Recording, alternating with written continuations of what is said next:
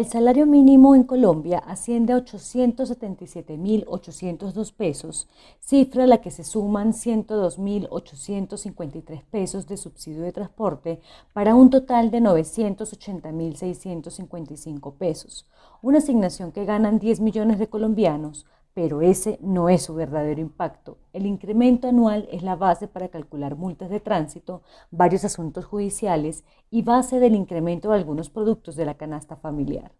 El alza del salario mínimo es producto de una discusión tripartita en la que intervienen los empresarios a través de los gremios económicos, los trabajadores por medio de los sindicatos bajo el arbitraje del Gobierno Nacional, representado por el Ministerio del Trabajo, que al final de todo, el tira y afloje, es el que determina decretando el monto cuando las partes no se ponen de acuerdo.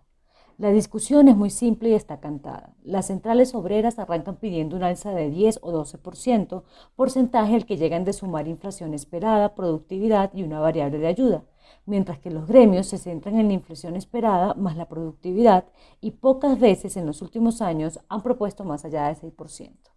La última vez que las partes se pusieron de acuerdo fue en 1996. A partir de allí siempre ha sido decretado por el gobierno de turno.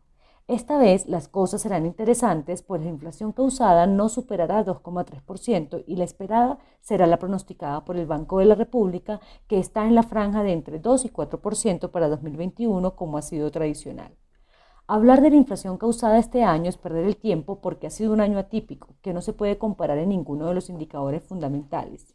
Así las cosas, si se atiene a la racionalidad económica de las partes, este año no debería haber mucha discusión porque el imperativo es proteger el empleo de los colombianos y controlar la variación de los precios del próximo año.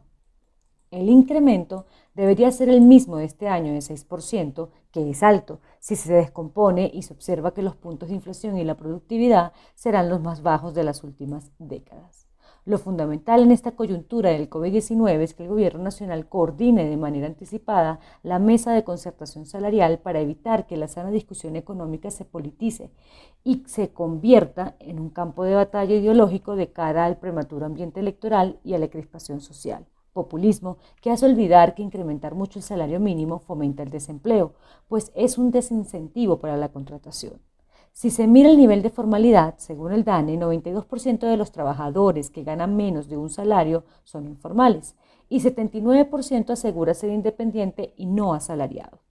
De los más de 22 millones de trabajadores que hay en el país, cerca de 44% gana un salario mínimo o menos, según el Banco de la República. En 2019, la proporción de personas en esa condición aumentó y alcanzó 47%. Un dato para tener en cuenta es que 2020 es un año para no compararlo, es decir, para desestacionalizarlo, pues contamina los componentes estacionales macroeconómicos o los análisis de tendencias de periodos. La tendencia que puede imperar en la discusión es que el salario mínimo más el subsidio de conectividad, otra hora de transporte, llegue al millón de pesos como cifra psicológica que se debe romper.